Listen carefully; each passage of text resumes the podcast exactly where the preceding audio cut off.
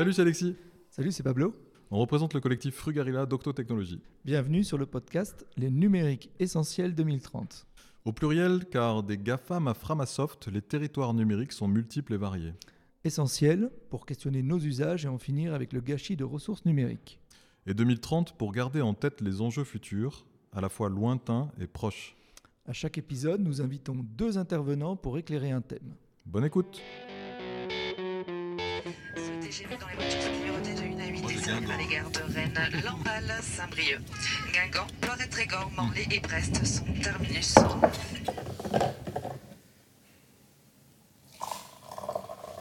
En cas de figure particulier aujourd'hui, ces deux jours, on visite euh, Carlotech avec Alexis et Sarah. Et vous récupérez l'eau ensuite comment? En fait, euh, elle, elle- elle- elle descend naturellement Ouais, du, du- du château Ah oui, elle, le ré- elle récupère dans le, Ouais. se récupère. le- Une fois qu'elle est Dans le traitée, ruisseau. en fait, voilà, une fois qu'elle est traitée, elle rejoint. Il y a trois bassins en, dessous- en tout, et donc en fait, elle va décanter dans, dans chaque bassin avant de retourner euh, au milieu.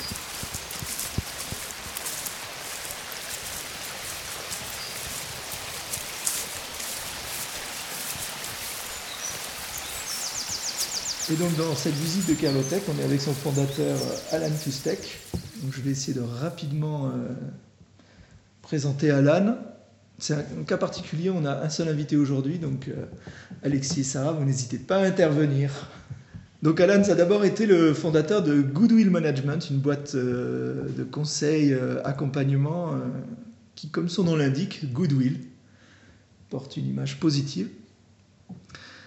Et ça a aussi été le fondateur de l'agence Lucie. L'agence Lucie, c'est un ensemble de labels, notamment orientés RSE, pour les, entreprises, et qui euh, est en train de, mettre en place d'ailleurs un nouveau label qui, euh, qui va se référer aux limites planétaires, donc un label ambitieux dans le bon sens du terme, pour que les entreprises euh, travaillent à leur conformité aux limites planétaires et qui a aussi un label qui s'appelle, euh, tu me reprends, euh, Alan, si je dis des conneries, après tu me reprendras, qui va s'appeler Lucie Positive, qui, euh, travaille sur toute cette partie CSRD, donc tout ce qui est triple comptabilité. Et Alan aussi, dans son chapeau, qui a plein de choses.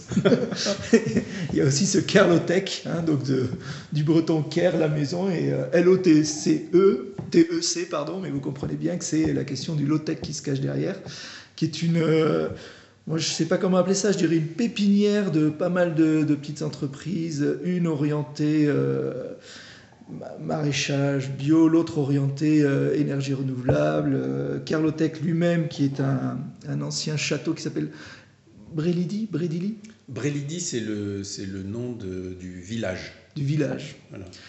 qui, euh, qui cherche à être complètement euh, autonome sur le plan énergétique. Bon, donc ça c'est son sa dernière initiative.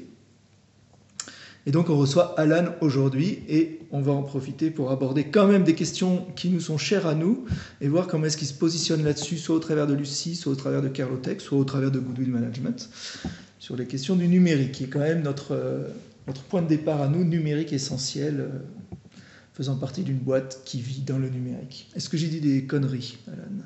Oui. Vas-y. Oui, oui, t'en as dit plein. tu n'as quasiment dit que ça. Euh, donc, euh, bah, bonjour, euh, Pablo, Alexis, Sarah, très heureux d'être avec vous. Euh, oui, je, je fais un petit correctif Ouais, sur, euh, sur Lucie. Donc, Lucie, c'est une agence qui délivre des labels qui sont tous des labels euh, liés au développement durable. Il y a des labels qui visent à euh, euh, témoigner d'un engagement réel et sérieux des entreprises dans le domaine du développement durable. Le label le plus ancien et le plus connu, c'est le, label Lucie 26000. Et on a des labels plutôt spécialisés, euh, mais également liés euh, au développement durable, comme le label numérique responsable qu'on délivre, euh, et qui là, bien évidemment, porte sur le développement des impacts positifs et la réduction des impacts négatifs, sociaux et environnementaux, du numérique. Euh, on a plus récemment, euh, c'est là que tu disais un truc qui doit être corrigé. Oui, connerie, ça me va bien. Non, mais il n'y a pas de souci. a pas de souci. on a plus récemment mis au point un label qui s'appelle le label Lucie Positive, qui est un label délivré aux entreprises qui respectent les limites planétaires. Et donc ce label-là, il est très ambitieux, ça tu l'as dit. C'est un label qui euh, ben, demande un effort considérable de la part d'une entreprise pour, euh, euh, là, non pas réduire ses impacts, ce qui est finalement le, propre de la RSE, mais pour supprimer ses impacts. Alors, il reste toujours des impacts, mais les, les, réduire à telle enseigne qu'on passe en dessous de ce que la planète peut tolérer, c'est-à-dire qu'on est en dessous des limites planétaires. Alors ça, c'est un label qu'on a sorti il y a quelques mois, et pour l'instant, on ne l'a pas délivré. Parce qu'il ne faut, pas se raconter de salade. Dans l'état actuel euh, du, monde, on va dire, de la France, euh, des entreprises à impact positif, euh, il n'y en a quasiment pas. C'est-à-dire que même les entreprises qui ont des impacts environnementaux euh, considérés comme faibles, qui ont fait beaucoup d'efforts, bah, elles continuent d'avoir allègrement une empreinte écologique de entre deux et trois planètes. C'est-à-dire que si toutes les entreprises du monde fonctionnaient comme ces entreprises-là, qui sont considérées comme responsables, les ressources dont on aurait besoin correspondent à peu près aux ressources de trois planètes. Donc ça ne va pas. Et en fait, juste pour bien illustrer mon propos, je mets dans le panier des entreprises euh, qui sont fortement engagées dans le développement durable, je mets toutes les boîtes de la communauté Lucie, je mets les, et je mets les, confrères et concurrents, c'est-à-dire les entreprises labellisées euh, engagées RSE de l'AFNOR, les Bicorp, les entreprises à mission, euh, les entreprises du mouvement Impact, les entreprises de la Convention euh, des entreprises pour le climat, etc. C'est-à-dire de toutes ces entreprises-là qui se positionnent à juste titre hein, comme des entreprises vertueuses, eh ben, en fait, quand on analyse euh, euh, sérieusement leurs impacts, on se rend compte qu'elles ont réussi à réduire euh, leurs externalités environnementales de l'ordre de 20% par rapport à une situation de départ qui est à peu près une empreinte écologique de trois planètes. Et donc, du coup, ben, si vous faites 20% de moins, vous êtes toujours très, très, très au-dessus d'une empreinte environnementale de une planète, c'est-à-dire un respect des limites planétaires. Donc, euh, donc le, ça, c'est juste pour dire que le boulot qu'on a devant nous pour faire en sorte que l'économie devienne soutenable, ben, il est monstrueux, que euh, si on regarde les chiffres, ne serait-ce que l'espace d'un instant, on, on, se rend compte que la transition écologique n'a pas commencé. Ça fait 20 ans qu'on en parle, on a joué à la dinette. Voilà. Et ça, c'est vrai en général et c'est vrai dans le secteur du numérique. Le point de départ de notre réflexion euh, chez Frugarilla Numérique Essentiel 2030, c'est le numérique. Comment tu, comment tu perçois, comment tu positionnes le numérique dans, dans, dans, ce tableau que tu dresses des entreprises que tu, que tu accompagnes? Ben, En définitive, ce qui se passe sur euh, l'ensemble des secteurs économiques se passe au niveau du numérique. C'est-à-dire, euh, c'est la gabegie il n'y a pas d'autre mot, c'est la gabegie. Et donc, euh, on a à inventer un numérique euh, responsable, et il y a le même niveau d'effort à consentir, de révision complète du, de la façon de voir les choses, euh, qui, qui, est à appliquer au secteur du numérique, que à tous les autres secteurs. Je suis un peu surpris quand tu nous dis ça, Alan, parce que, en fait, je trouve qu'une des spécificités du numérique, c'est que euh, dans le numérique, euh, la réduction de 20% dont tu parlais tout à l'heure pour d'autres entreprises, bah, dans le numérique, c'est plutôt une augmentation de 45% qu'on a observé, ou 50% ou plus même, qu'on a observé sur les 20 dernières années. Mmh. J'ai l'impression que le numérique, c'est même l'inverse Il n'y a, a pas eu l'ombre du début d'un commencement de réduction des impacts environnementaux du numérique aujourd'hui. ouais. Non, je suis que d'accord. tu- oui, oui, oui, oui, je suis d'accord avec ça. Euh, en, en réalité, ce que je disais tout à l'heure, c'est, euh, je reprends un peu mon propos. Si on regarde le monde des entreprises en général, voilà, les impacts augmentent. Dans le secteur du numérique, tu as raison, ils augmentent plus vite. On est d'accord. Ce que je disais tout à l'heure sur la réduction de 20% des impacts, c'est sur les entreprises qui sont très fortement engagées dans la RSE et qui représentent une minorité d'entreprises. Une minorité d'entreprises, il faut, être lucide là-dessus.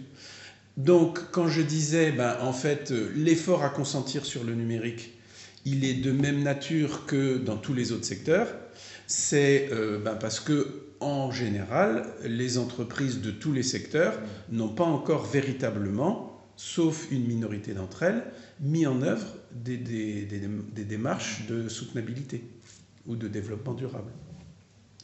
Et donc sur le numérique, effectivement, euh, là je te rejoins Alexis, c'est c'est encore plus grave parce que euh, sur tous les indicateurs d'impact, on a une belle exponentielle.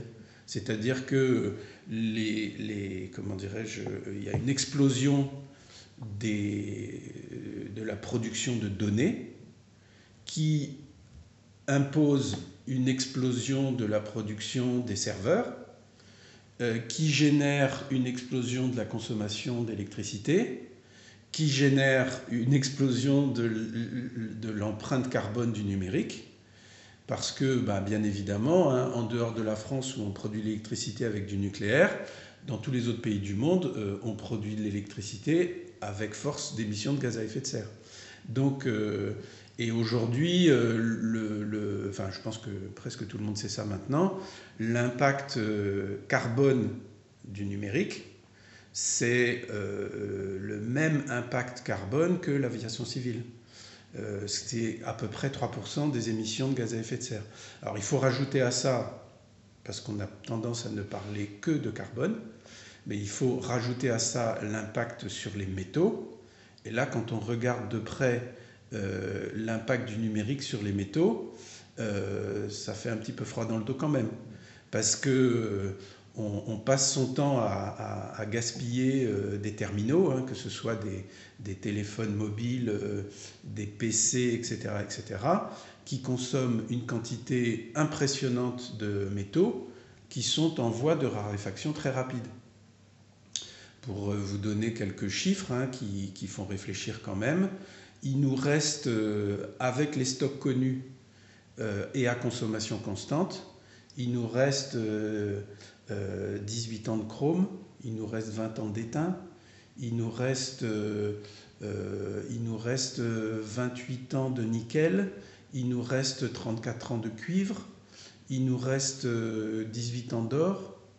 Et bien évidemment, on ne va pas être dans la situation où on consomme euh, de façon constante ces métaux-là pendant 18 ans, et puis le premier jour de la 19e année, il n'y en a plus. C'est qu'on va passer par un pic. Et tout le monde ment sur ces sujets. Les chiffres que je vous donne sont des chiffres établis par des, agences nationales de, recherche géologique et minière, donc des, des gens sérieux. Et euh, donc on va passer par un pic. On ne sait pas très bien quand est-ce que ça va tomber.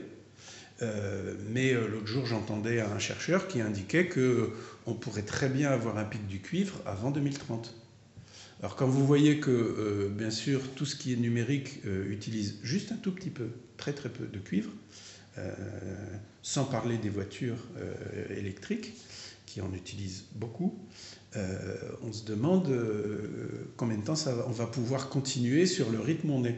Donc le, le vrai numérique responsable dont on a besoin, c'est pas seulement pour, je dirais, euh, euh, préserver euh, les ressources naturelles euh, ou préserver l'état de la biosphère. C'est vachement pour permettre que euh, dans 30 ans, on ait toujours des systèmes d'information. Euh, donc c'est une question autant de préservation des ressources naturelles que de résilience économique. On, peut très bien se trouver dans quelques années avec euh, ben, tout ce qu'on connaît aujourd'hui, euh, qu'on peut tout simplement plus faire tourner parce qu'on n'a plus les ressources. Et, on parle même pas de, et on parle même pas du métavers et tout ce genre de conneries, euh, voilà. Qu'est-ce que tu mets derrière numérique responsable? Parce que c'est un terme qu'on emploie beaucoup souvent. Est-ce que qu'est-ce que tu mets derrière toi? Alors derrière le mot de numérique responsable, il faut, à mon sentiment, mettre deux trucs. le premier, la première chose, effectivement, c'est le fait de, de développer un numérique qui soit respectueux des limites planétaires. Donc ça veut dire euh, un numérique euh, euh, dont tous les composants sont très durables. Un téléphone, la durée moyenne, vous savez ça, hein, la durée moyenne d'utilisation d'un téléphone portable, c'est deux ans. Voilà. Ce qui est une aberration au point, du point de vue du développement durable, puisque l'appareil, en général, il, est capable de fonctionner pendant 7-8 ans. Voilà et que si on faisait un tout petit effort, on pourrait le faire durer pendant 30 ans. Euh, et là, il est changé au bout de deux ans. Donc on gaspille des ressources de façon absolument inconsidérée. Donc il y a la réduction des, impacts environnementaux du numérique pour inventer un numérique sobre, frugal, euh, mais qui nous permet de continuer d'avoir euh, de l'Internet, etc., etc. Donc hein, l'idée du numérique responsable, c'est pas de pas de, une régression majeure euh, de, toutes les vertus du numérique. Et puis dans le numérique responsable, vous avez un deuxième, euh, un deuxième sujet, c'est l'impact social. Euh, et là, il y a beaucoup à dire. C'est-à-dire que aujourd'hui, qu'est-ce qu'on constate? Ben, Grâce ou à cause du numérique, on a besoin de faire quand même beaucoup moins d'efforts intellectuels. C'est-à-dire que on a des applications, vous sortez dans, vous faites une balade dans la forêt, il y a une application qui vous donne, euh, qui vous permet de reconnaître toutes les espèces. Tous les arbres. Tous les arbres, mmh. voilà. Et toutes les espèces vivantes. Donc il n'y a plus besoin d'apprendre.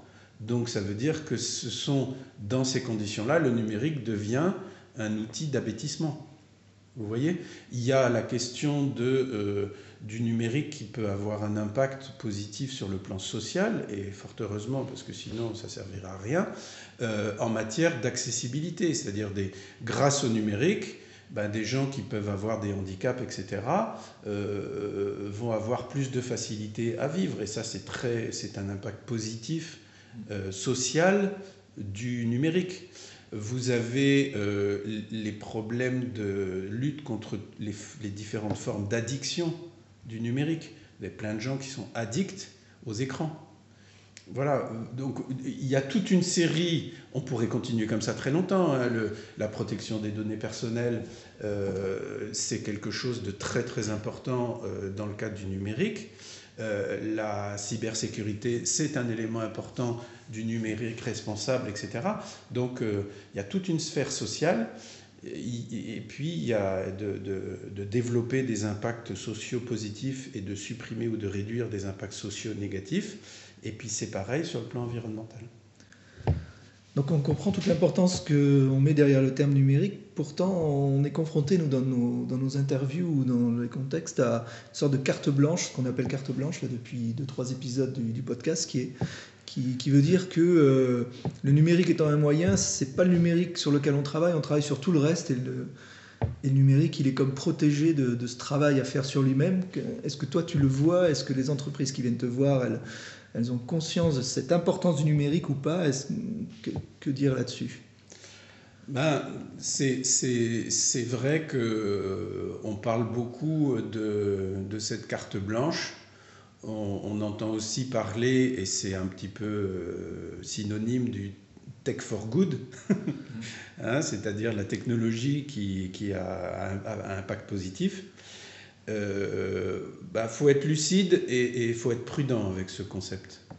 Parce que euh, on voit aujourd'hui une très belle exponentielle sur les impacts environnementaux, par exemple, négatifs, du numérique et euh, se dire ah ben parce que euh, c'est numérique c'est bon pour la planète au motif que je sais pas quoi d'ailleurs euh, ben ça résiste mal à l'analyse dans la réalité vous avez des tas de choses qui sont liées au numérique qui sont très négatives je vous prends un exemple. hein. Vous avez à peu près euh, euh, 50% des fonctionnalités des, des applications euh, qui sont en service aujourd'hui qui ne sont pas utilisées. Donc ça veut dire que euh, vous, vous développez des applications, vous euh, euh, les, les- les installez sur des, sur des Mhm. ordinateurs qui consomment de l'énergie, etc., etc., dont personne ne se sert. Donc là, vous avez un très bel impact négatif. Il n'y a pas moyen de dire que ça, c'est positif. Et il y a un autre, un autre élément qui, qui- qu'il faut intégrer dans cette affaire-là, c'est tout simplement une, une logique de mesure. C'est-à-dire, je développe du numérique. Ben, comme toute activité humaine, ça a un impact environnemental. Il n'y a pas débat là-dessus. Je consomme de- de- des métaux, je consomme de l'énergie, etc. J'ai un impact environnemental, c'est évident. Maintenant, cet impact environnemental, mettons qu'il soit de X, est-ce qu'il génère une économie d'impact environnemental ailleurs de Y supérieure à X? Sinon, il faut arrêter. Enfin, du point de vue environnemental strictement. Et donc, il ne peut pas y avoir de carte blanche, il faut un calcul. Quand vous utilisez la visioconférence, si vous utilisez la visioconférence en lieu et place d'un déplacement euh, en voiture, euh, là, vous avez un impact environnemental qui est positif grâce à la visioconférence. Il n'y a pas besoin de faire des analyses de cycle de vie pour se dire que c'est plus facile de transporter des électrons sur euh, un câble de télécom que de transporter une personne dans une, dans une voiture qui pèse une tonne. Bon, d'accord. Donc là, on a un impact positif. Voilà. Par contre, euh, euh, il y a toute une série d'autres sujets où il n'y a pas ce genre d'économie, de, de- de baisse d'impact environnemental. Et bah, en fait, euh, tu, tu viens sur, sur le sujet qui, qui, qui me fait repenser à l'épisode numéro 2 avec Émilie Ergot et Tristan Nito. Émilie Ergot qui travaille euh, avec euh, Philippe Biwix là, dans, la- dans l'agence À la REP. euh, à la REP, ouais, j'avais oublié. Et, euh, et justement, ça, ça venait de, de, ce, monde- de cet épisode-là où on avait commencé à parler de carte blanche, elle nous expliquait que ben, euh, au sein de la REP, euh, en fait, euh, ils essayent de, de concevoir, de bien concevoir les bâtiments qu'ils vont construire, mais elle nous expliquait que déjà, dès le fait d'avoir décidé de construire un bâtiment, ça embarque 80% des, des émissions, ça embarque 80% des impacts, avant même qu'on ait commencé à éco-concevoir le ça. bâtiment, parce que dès le début, juste l'idée, en fait, en tant que telle, ou la volonté de le faire, embarquer ça. Et donc, à l'intérieur de ça, dans les 20% qu'on pourrait économiser quand on- bah, il y a le numérique qui peut impacter, mm, bah, qui peut aider, ou soit accélérer, parce que ça nous expliquait que ça permettait de prendre des meilleures décisions avec Mm. plein de calculs grâce au numérique, Mm. et que finalement, la question se posait moins au sein de l'agence de la REP sur l'impact environnemental du numérique, parce que bah, c'était, selon de, de sa perspective, c'était euh, assez rapidement économisé par tout, tout ce que ça pouvait euh, générer sur le métier lui-même. Et on pourrait dire la même Bah, chose dans le secteur de l'énergie, dans Bah, plein d'autres secteurs, ça sûr, va aller très vite. Ouais. Et donc c'était un petit peu ça l'effet carte blanche, mais j'aime bien que tu nous ramènes sur la question de la mesure et donc de, de, de ne pas partir but en blanc en se disant parce qu'il y a du numérique on va y arriver et, et, on va, et le numérique sera, sera exclu et, et préservé de ça, mais faisons la comptabilité réelle, regardons les choses en, face entre ce que ça apporte, ce que ça fait gagner, ce que ça permet de gagner. Mais après, il y a aussi une autre question du numérique qui, a- qui apparaît, c'est les effets rebonds, les risques d'effets rebonds. Tu prenais l'exemple de sûr. la visio. ouais. Si on se mettait à faire euh, 150 000 fois plus de visio que de déplacements euh, pétrole, c'est pas parce qu'on a troqué du pétrole qu'on est contre de l'électricité euh, en France qu'on sera nécessairement gagnant si on fait trop de visio derrière. Donc il y a la question des effets rebonds derrière. Voilà, et donc tout ça pour dire qu'il y a un juge de paix là-dedans, c'est euh, la mesure. C'est-à-dire que qu'est-ce que ça coûte sur le plan environnemental euh, et qu'est-ce que ça rapporte sur le plan environnemental, qu'est-ce que ça coûte sur le plan social, qu'est-ce que ça rapporte sur le plan social, qu'est-ce que ça coûte sur le plan économique, qu'est-ce que ça rapporte. Et tant qu'on ne fait pas de calcul, on n'en sait rien. On a des intuitions qui sont parfois contredites par la réalité. Euh, et donc, aujourd'hui, on a les méthodes de calcul, on a les méthodes de comptabilité pour faire ce genre de choses, et il faut juste les appliquer. Euh, bien sûr, c'est un peu fastidieux parce qu'on n'a pas l'habitude, mais c'est absolument ce qu'il faut faire. Et, en fait, euh, si on revient sur ce qu'on disait à l'instant, effectivement, j'ai un, impact environnemental positif d'une visioconférence versus un déplacement en voiture. Euh, maintenant, euh, à nouveau, ce sont des sujets sur lesquels il faut euh, faire de la mesure. C'est-à-dire que si vous développez d'un côté la visioconférence, mais que la quantité de transport ne baisse pas, eh ben vous n'avez rien gagné du tout. Et donc, je ne sais pas, je suis un opérateur de télécom, exemple Orange. Je dis, ben, moi, ce que je fais, c'est vertueux parce que euh, je permets justement ce développement, je réduis des transports physiques, je, fais, je transporte de l'information, etc. etc. Euh, c'est peut-être tout à fait vrai, mais il faudrait une vision concertée, ce qui n'existe absolument pas dans aucun pays, avec le monde des transports, en disant, OK, on est d'accord pour augmenter ceci, à partir du moment où cela baisse. Mais en fait, tout ça est complètement déconnecté. Donc, euh, on a tout qui augmente.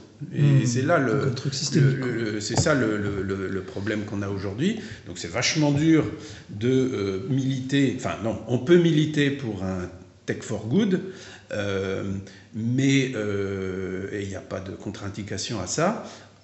Ensuite, si on veut effectivement se rendre compte qu'il y, y, a un effet positif, bah, bah, il y, a, une mesure à faire et il y a, des, des, actions euh, plus systémiques à, engager.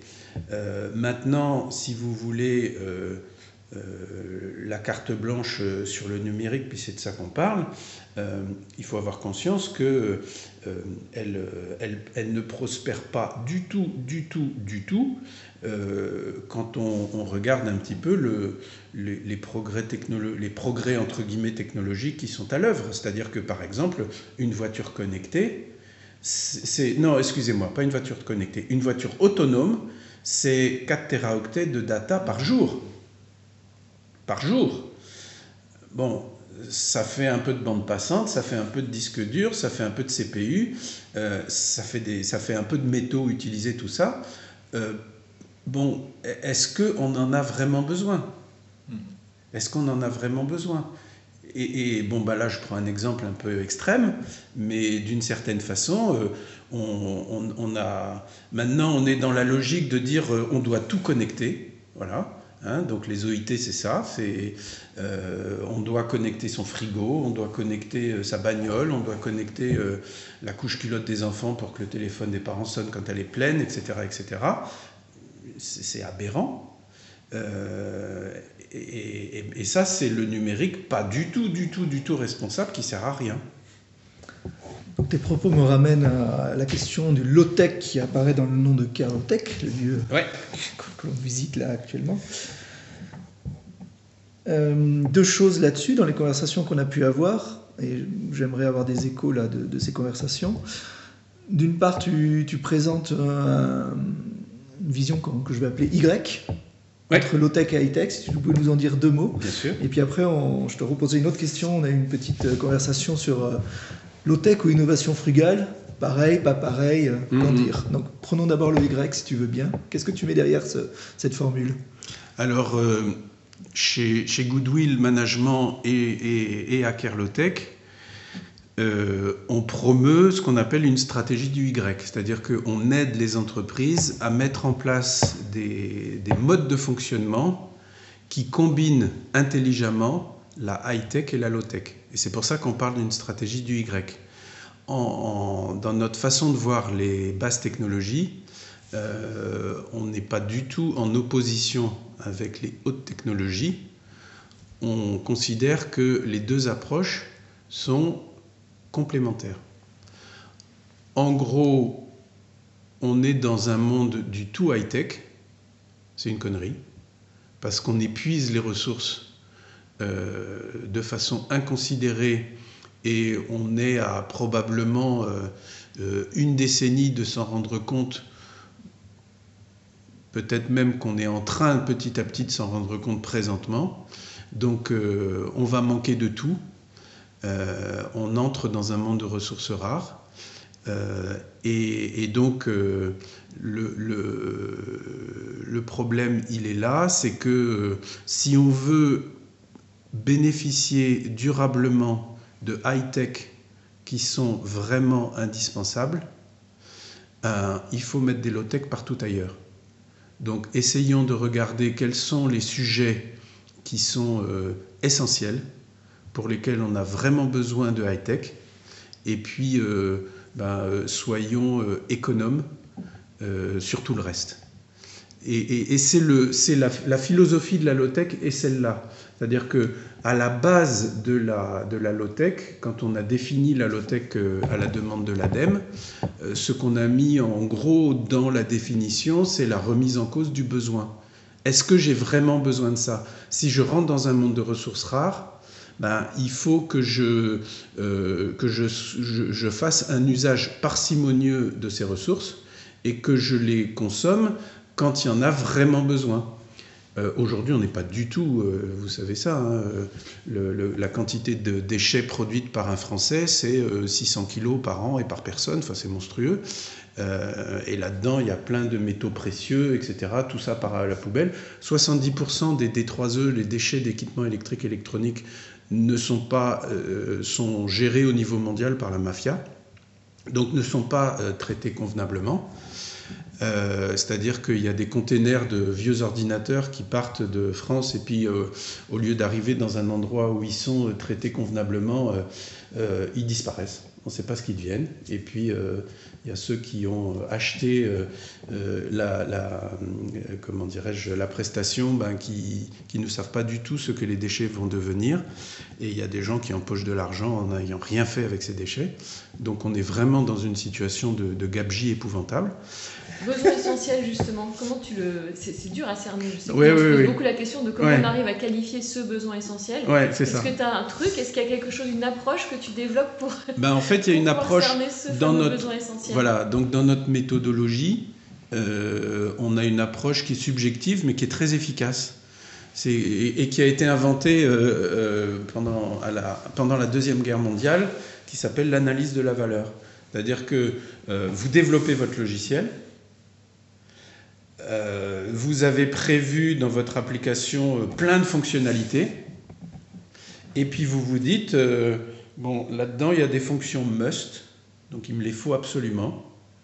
Il y a des fonctions should, il me les faudrait. Il y a des fonctions could, on pourrait les, développer. Puis il y a des fonctions want, c'est du gadget, ça sert à rien, etc.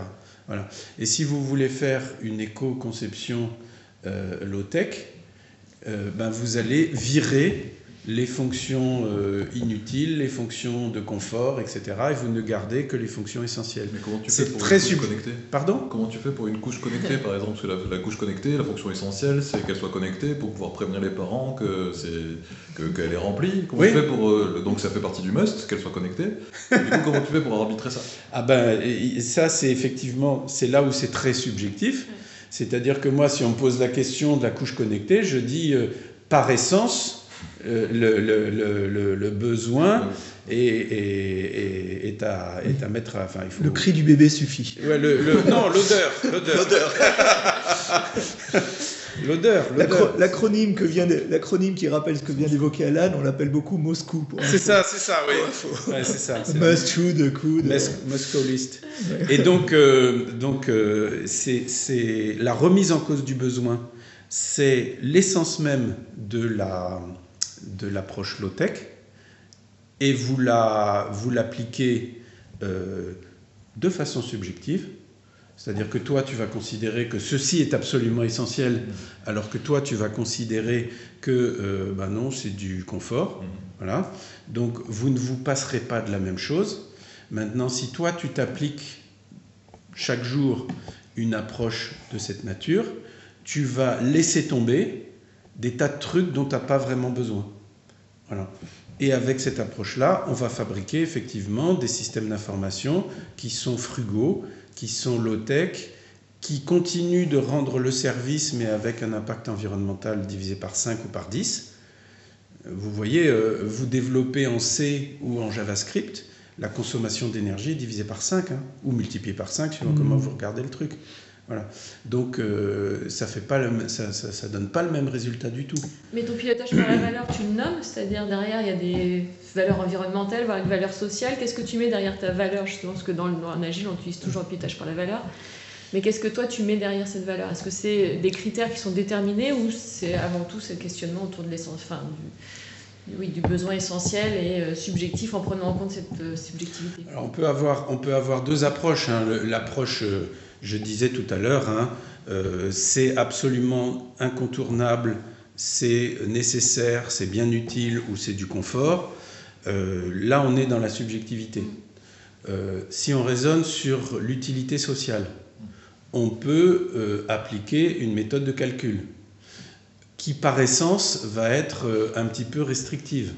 C'est-à-dire que vous pouvez vous dire la fonctionnalité dont on est en train de parler, ou l'objet dont on est en train de parler, ou l'application informatique, euh, qu'est-ce que ça me coûte et qu'est-ce que ça me rapporte Vous voyez? Et donc euh, là, c'est, je reprends ma casquette Goodwill, hein, c'est Goodwill qui parle. Euh, nous, on sait faire les calculs de qu'est-ce que ça coûte et qu'est-ce que ça rapporte de faire ceci ou cela. Vous voyez? Et donc, alors, quand on est à l'échelle d'une personne physique, ben, qu'est-ce que ça me rapporte C'est pas du tout évident, on est dans le domaine de la subjectivité. Vous transposez ça dans le monde de la personne morale, c'est vachement plus facile. Qu'est-ce que ça me coûte et qu'est-ce que ça me rapporte Vous voyez? Et donc, effectivement, on va pouvoir laisser tomber des tas de fonctionnalités qui coûtent plus qu'elles ne rapportent. Et ces calculs-là, on les fait vraiment, nous, on fait ça comme du vélo. On les fait tout le temps, tout le temps, tout le temps. On a plein de méthodes de calcul pour faire ça, euh, qui s'appellent euh, notamment, mais pas seulement, euh, Social Return on Investment.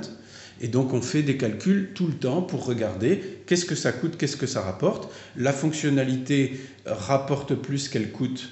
Bon, ben donc on va la développer. Elle ne rapporte pas ce qu'elle coûte, ben on arrête.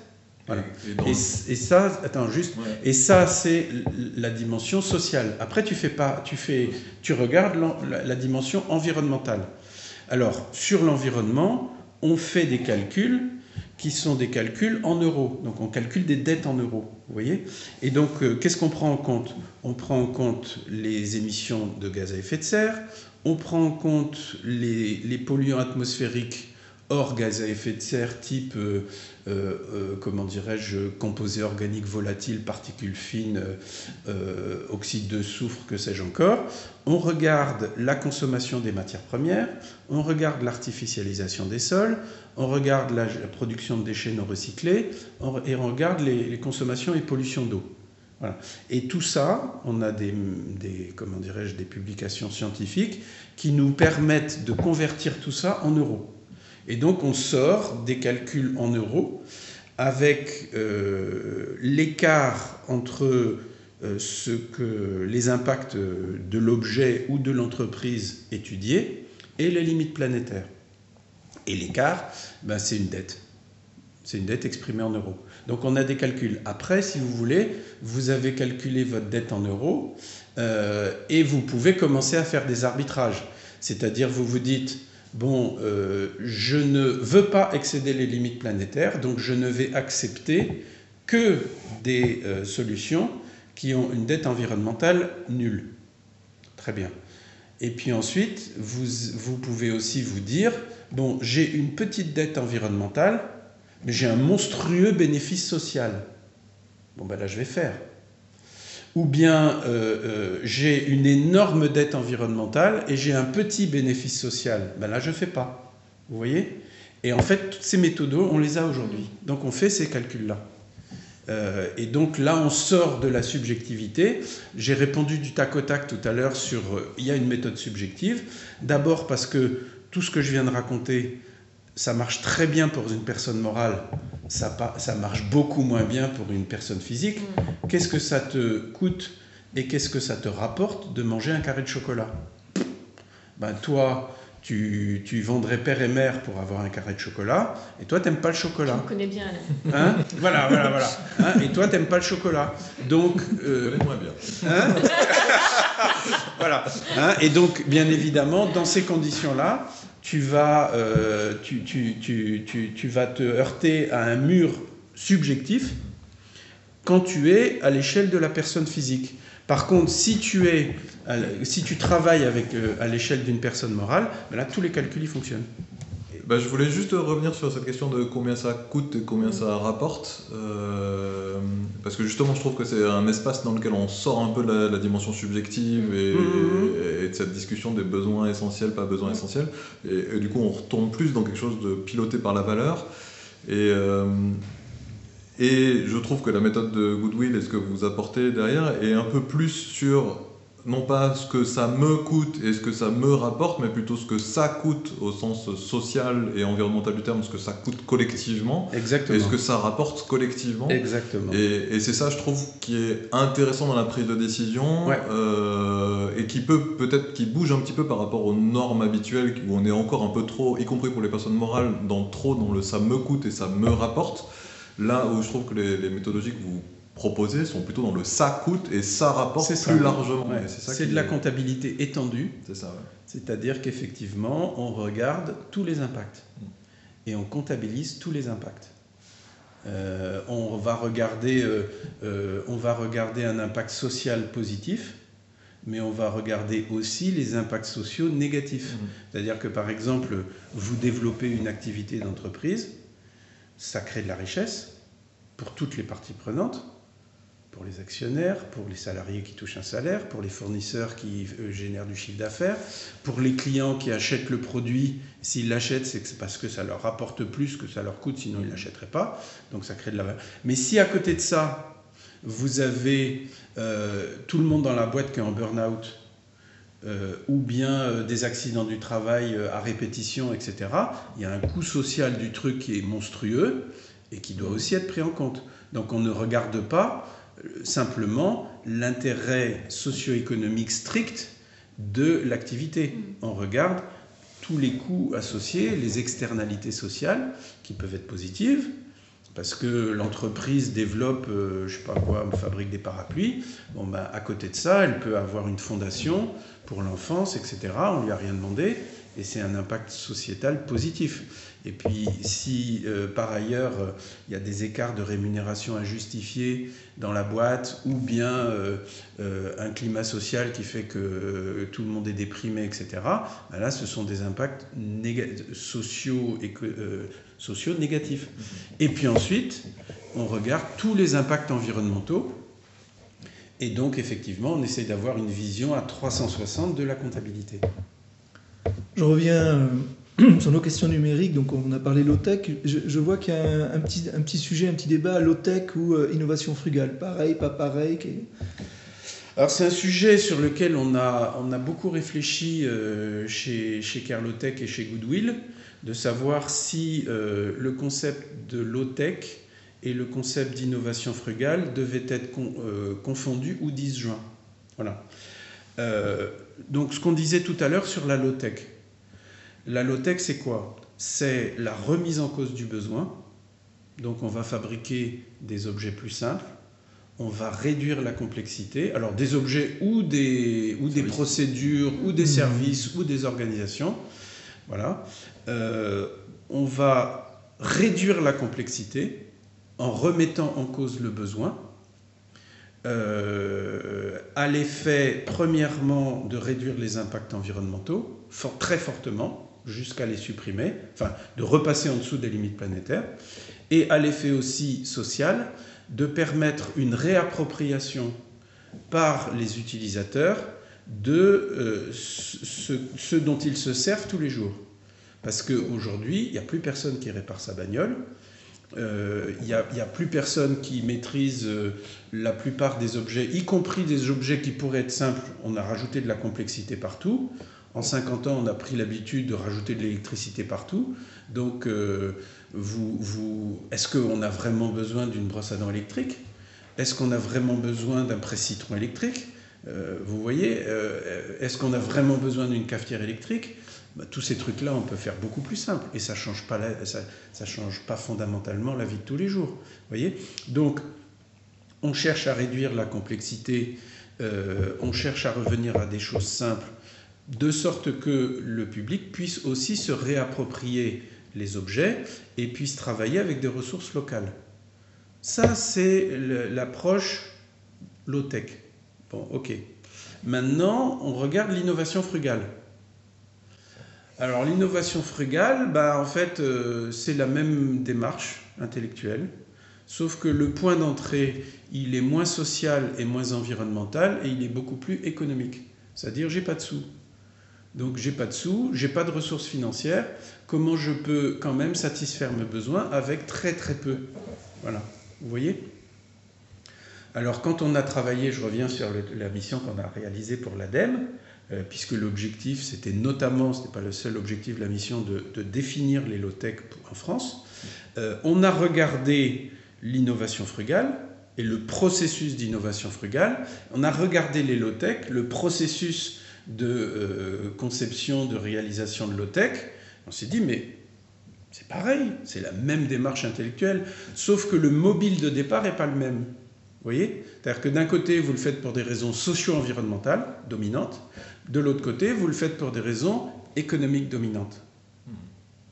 Bon, ben, euh, est-ce que je dois appeler mon ordinateur de façon différente selon que je fais de la compta ou que je, joue à un jeu.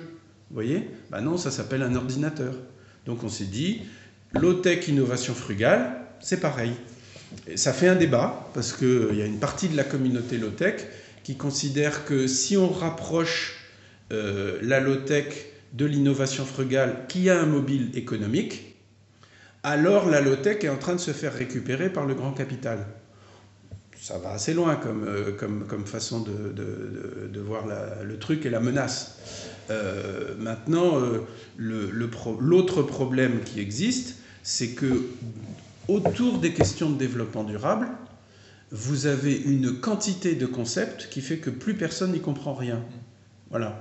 On parle de développement durable, on parle de soutenabilité, on parle de responsabilité sociétale, on parle de biomimétisme, on parle d'écologie industrielle, on parle d'éco-conception, on parle d'analyse de cycle de vie, on parle de, euh, euh, qu'est-ce que j'oublie encore, de sobriété, on parle de low-tech, on parle de frugalité, d'innovation, enfin bon bref, donc euh, on a fait une carte de, toutes les, de, tous ces concepts. C'est une jungle épouvantable, et on s'est dit, la question que nous avait posée l'ADEME, c'était est-ce que le concept de low-tech mérite d'exister en tant que tel? Et la réponse qu'on a faite, c'est ben, oui, il y a une singularité, notamment sur le concept de remise en cause du besoin, qu'on n'a pas en éco-conception classique. Voilà. Et euh, donc le concept de low-tech mérite d'exister. Par contre, il est tellement proche de l'innovation frugale que ça mérite d'être. Euh, c'est vous qui voyez, c'est l'ARDEM qui, qui, a décidé à la fin de la journée. Mais nous, on considère que euh, on pourrait rapprocher les deux concepts. Et voilà comment ça s'est terminé. J'avais envie de revenir sur cette euh, réappropriation du grand capital du terme de low-tech, euh, parce que moi, ce que j'entends et ce que je comprends et que je trouve audible, et du coup, je vais m'autocritiquer parce que j'aurais eu tendance à, parler des couches, euh, des couches connectées comme étant euh, faisant partie des besoins non essentiels. spontanément, j'aurais plutôt tendance à dire ça. Et en même temps, si je réfléchis un petit peu plus, je me dis que c'est aussi de ma perspective euh, de privilégié que je peux dire ça. C'est-à-dire que je suis à peu près valide, donc j'entends bien, je sens bien, je vois bien voilà, je suis un homme blanc, hétéro, cis, etc. Enfin, j'accumule pas mal de privilèges quand même de, ma perspective. Et donc, forcément, de ma perspective de privilégié, la couche connectée peut m'apparaître assez futile. Et je trouve que c'est Enfin, moi, je suis assez convaincu de cette question de, de, réflexion par les besoins et les besoins essentiels. Mm. La grande question, c'est pas tellement si c'est besoin ou besoin essentiel, c'est qui le dit que c'est essentiel ou pas, et depuis quelle perspective, ou alors comment on définit collectivement qu'est-ce qui est essentiel ou pas essentiel. Et c'est là où il y a une, le débat, je pense, est, censé et intéressant. C'est-à-dire que là, on, voilà, on, on, crache sur les couches connectées, mais pour certaines parties de la population, ça peut être hyper épanouissant, hyper émancipant, parce qu'il n'y a pas l'odorat, parce que je sais pas quoi, et ça peut, être, ça peut avoir une utilité sociale. Mm. Euh, et, je pense que le piège, il est là-dedans, et qu'à partir du moment où on réfléchit, du coup, pas que par l'utilité individuelle ou l'utilité des personnes morales, mais qu'on mm. réfléchit à des processus démocratiques collectifs pour les définir, les arbitrer, c'est là où je pense qu'on peut réconcilier euh, les, différentes approches. En tout cas, c'est comme ça que bah, En fait, euh, euh, il y, a, une autre. À mon avis, il faut rajouter un autre paramètre dans l'équation. C'est pas à un instant donné le fait de savoir qui le dit le fait de savoir si oui ou non une majorité le pense et de définir peut-être démocratiquement ce qui serait euh, essentiel ou pas. Pour moi, la question, enfin, on peut raisonner comme ça, mais euh, on passe à côté d'un gros truc. Le gros truc, et c'est un, un biais cognitif absolument permanent, c'est de se demander si combien de temps ça va durer. C'est ça qu'il faut regarder. C'est-à-dire que moi, je vais le dire avec d'autres mots, euh, je ne suis pas habilité à juger de ce qui est euh, euh, essentiel ou pas. C'est-à-dire que s'il y a ne serait-ce qu'une personne qui considère que la couche culotte connectée, c'est vital, qui suis-je pour dire qu'elle a tort, cette personne? Non. Moi, je vais dire, ok, si tu penses que c'est vraiment très important, va pour la couche connectée. Sous réserve que, petit 1, ça ne prive pas un grand nombre de personnes euh, de euh, besoins qui sont plus importants, comme le fait de boire ou de respirer, voilà, ou de manger. Et petit 2, qu'on euh, puisse l'envisager à long terme. C'est ça le truc. C'est-à-dire qu'aujourd'hui, en fait, on a beaucoup, beaucoup, sur tous ces débats de est-ce que c'est soutenable, est-ce que c'est pas soutenable, euh, de, dégradation euh, du, milieu naturel, le problème euh, très, très fréquent qu'on a dans les débats, c'est non, non, mais ce que tu me proposes là, j'en veux pas parce que c'est une régression. mais la question n'est pas de savoir si tu en veux ou si tu en veux pas. La question, c'est de savoir qu'est-ce, que, qu'est-ce qui va se passer si tu changes rien. Mm-hmm. C'est ça qui est très important. Vous voyez? Et donc, en fait, très vite, le débat euh, euh, se, se, positionne dans un horizon de temps qui est très limité. On raisonne à 3 ans, à 5 ans, où on se dit, bah, finalement, tout ce, dont on a vécu, tout ce qu'on a vécu jusqu'à présent, on va pouvoir continuer de le vivre indéfiniment. Et il y a une difficulté à se dire, on va se prendre le mur. Voilà. Et donc on commence les débats en disant, le mur est pas loin. Et au bout d'une demi-heure, on a oublié que le mur n'était pas loin. Et on dit, ah non, mais ça, j'en veux pas, parce que c'est une régression par rapport à mon confort d'aujourd'hui. Et en fait, le, problème de, la poussette autonome, puisque ça existe, euh, donc il n'y a pas que la couche connectée, hein, il y a la poussette autonome, s'il vous plaît. Euh, et ben, euh, c'est pas de savoir si c'est jugé comme une maman qui a eu des jumeaux, voilà, qui sont petits, qu'elle porte dans les bras, et qui a un troisième enfant, par exemple. bah, peut-être que pour elle, la, la, la poussette autonome, c'est vachement utile. Ok, euh, la question c'est est-ce que euh, collectivement on peut se l'offrir? Et dans le temps. Dans le temps, voilà. Et si la réponse est non, eh ben, on est obligé de faire des choix, des arbitrages. Et c'est là où, où, c'est à ce moment-là que le débat sur l'utilité sociale s'arrête. Dans le numérique, je reviens au numérique, j'ai l'impression qu'on est dans un cas particulier sur euh, cette mesure. C'est ce qu'on s'est dit, euh, Sarah, Alexis et moi, dans une conversation, et Tristan. C'est 80% euh, des mesures du numérique, on les connaît déjà en fait. Quand tout, le monde met tout sur le cloud, mmh. grosses guillemets, et on sait les mesurer ce cloud. Donc en fait, tu as, toute une partie de. La, mesure n'est peut-être pas si utile que ça dans le numérique parce qu'il y a peut-être 80% de, de numérique qui est commun qui est connu, qui est déjà mesuré par, rapport à d'autres entreprises où à chaque fois tu as un business model différent mmh, et où tu dois faire des mesures en fonction. Donc, euh, c'est bah, pas, forcément une question, c'est une observation. Bah, Je suis pas d'accord. Hein. Ouais, vas-y. Euh, je suis pas d'accord. En fait, ce que tu, tu as mesuré, des, des, tas de trucs. C'est-à-dire que tu sais mesurer. Euh, euh, des, nombres de, des nombres de serveurs, tu sais mesurer des, consommations électriques, tu sais mm. mesurer des consommations de, de ressources, etc. Ce que tu sais absolument pas mesurer, ou je vais le dire autrement, ce que tu n'as pas encore mesuré, mais qu'on sait mesurer, c'est le, finalement le fait que ce numérique-là, dépasse ou pas un quota qui lui est alloué des ressources que la planète peut nous offrir pour un an. Le, Ça, le- le regard, la perspective vis-à-vis ça, des tu sais pas, tu sais pas si aujourd'hui, avec le numérique tel qu'il est en, en fonctionnement aujourd'hui, tu sais pas si euh, quand on prend euh, les limites planétaires, c'est-à-dire euh, il y en a neuf et on peut rajouter, on peut rajouter facilement une dizaine, mais une dixième, mais peu importe. Acidification des océans, réchauffement climatique, effondrement de la biodiversité, etc. Ça, ça a été modélisé aujourd'hui, on connaît ces limites-là. Très bien. Tu peux les, les... C'est ce qu'on a fait chez Goodwill. Tu prends les limites planétaires, tu les ramènes à un pays, par exemple la France. Voilà. Ensuite, tu les ventiles par secteur. Ça, on l'a fait.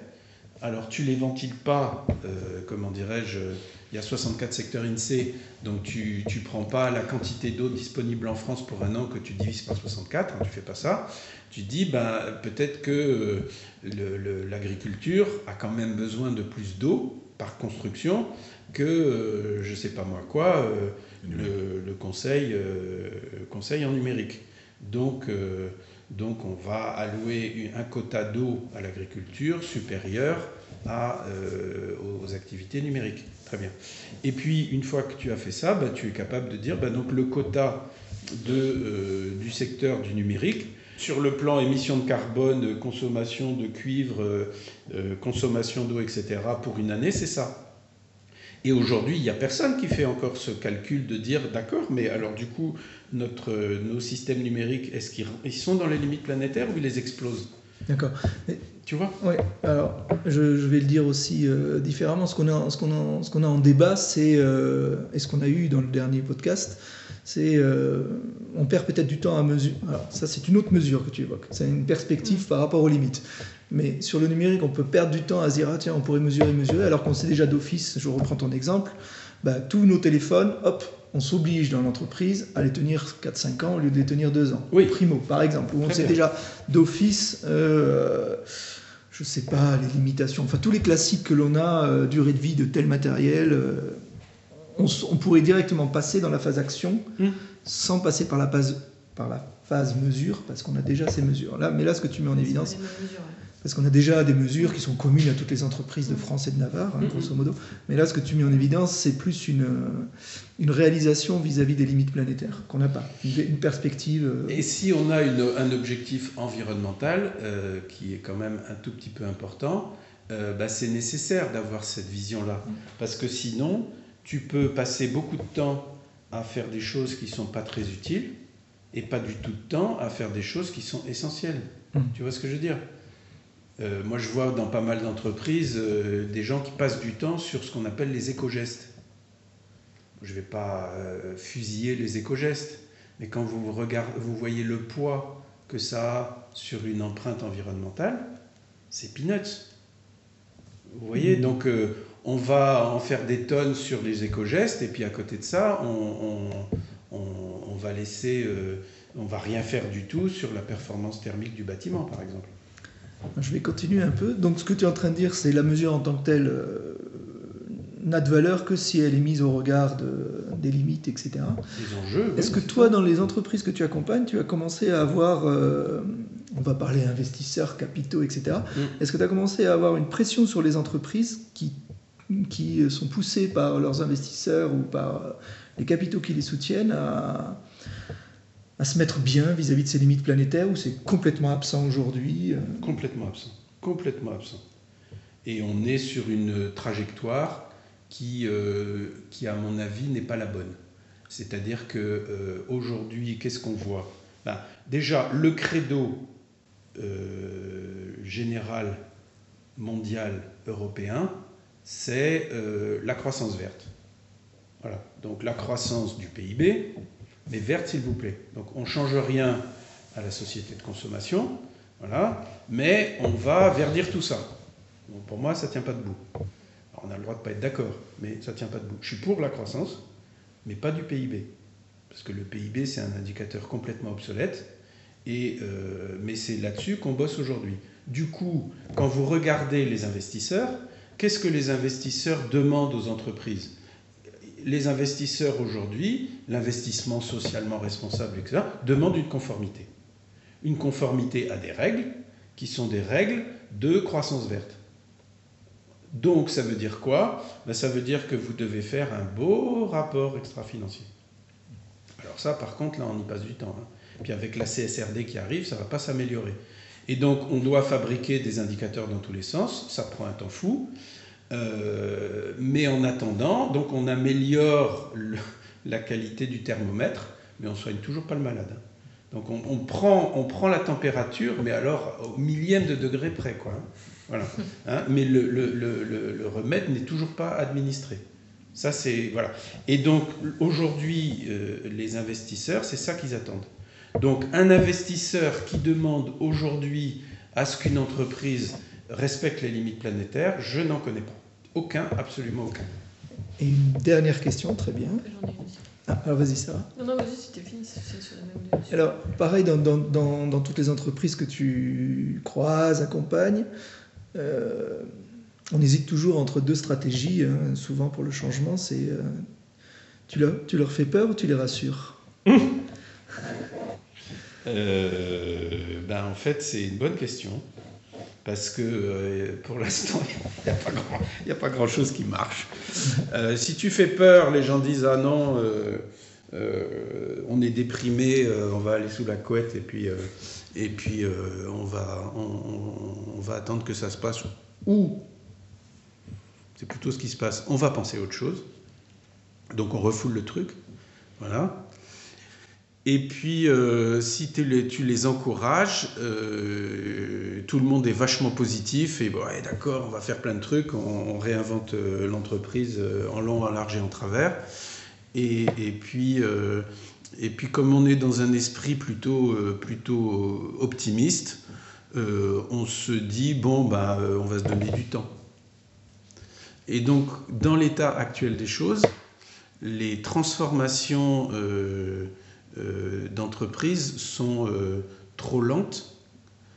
Euh, et je ne sais pas dire si la meilleure formule, c'est la formule de la carotte ou du bâton, quoi. Enfin, ou de la, hmm. du négatif. De, de les indicateurs qu'on a, que vous avez, hein, sont extrêmement anxiogènes. Ça, ça, fait vraiment peur, peur, peur.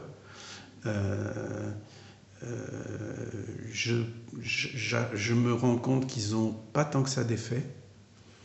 Euh, maintenant, euh, les encouragements, les, les, messages positifs, etc., ben, pour l'instant, n'ont pas tant que ça d'effet non plus.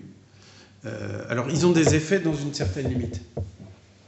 C'est-à-dire que pour mettre en place une démarche RSE au sens classique du terme, où on va aboutir à une amélioration des impacts de 20%, euh, là, les mises en mouvement sont observées. Si on dit d'accord, mais pour arriver à, ce que euh, nos économies euh, modernes deviennent soutenables, il faut diviser les impacts par 4, euh, bah là, pour l'instant, euh, vous utilisez euh, le, le, discours anxiogène ou vous utilisez le discours encourageant. Pour l'instant, ça passe pas. Sarah, pour conclure. Comme l'a dit Pablo en amont, chez Frugarilla, on poursuit, on explore les numériques existentiels. En tout cas, ce concept, on est donc cette phase un peu, on essaie de comprendre, on essaie de projeter. Euh, tu as défini tout à l'heure un peu ta vision du numérique responsable, on a parlé de low-tech, de l'innovation frugale. Comment tu, qu'est-ce que tu mettrais toi derrière cette terminologie numérique essentielle? Est-ce que tu y vois quelque chose? Ah ben oui, bien sûr, euh, tout de suite, tout de suite, tout de suite, tout de suite, c'est le, c'est le numérique frugal. C'est-à-dire effectivement des systèmes d'information incluant, euh, incluant l'Internet, parce que l'Internet c'est un cerveau mondial, donc c'est absolument génial, il ne faut pas jeter ça, il faut le garder, mais euh, avec de la frugalité de partout, de partout, de partout. C'est-à-dire que euh, on peut faire fonctionner des ordinateurs avec des, avec des, des, processeurs qui sont beaucoup moins puissants. on peut faire fonctionner des télécommunications avec des débits qui sont plus faibles. On n'a pas besoin d'avoir de la, de la des photos 4K ou 8K à chaque fois qu'on ouvre son écran. et donc, voilà, il faut réduire la complexité de partout pour pouvoir tout garder. Et c'est ça l'idée des essentiels, c'est du numérique frugal, où vous allez avoir euh, du numérique frugal au sens technique du terme, et vous allez avoir du numérique frugal au sens fonctionnel du terme, puisque comme on l'a dit tout à l'heure, 50% des fonctionnalités qui existent et qui encombrent les ordinateurs et les réseaux ne sont pas utilisées. Donc, euh, euh, donc oui, oui, c'est les essentiels, c'est ça, c'est la, frugalité euh, généralisée appliquée au numérique. Euh, hmm. Merci Alan. Merci. Ainsi se conclut notre entretien in situ à Carlotech de Alan Fustek. Merci.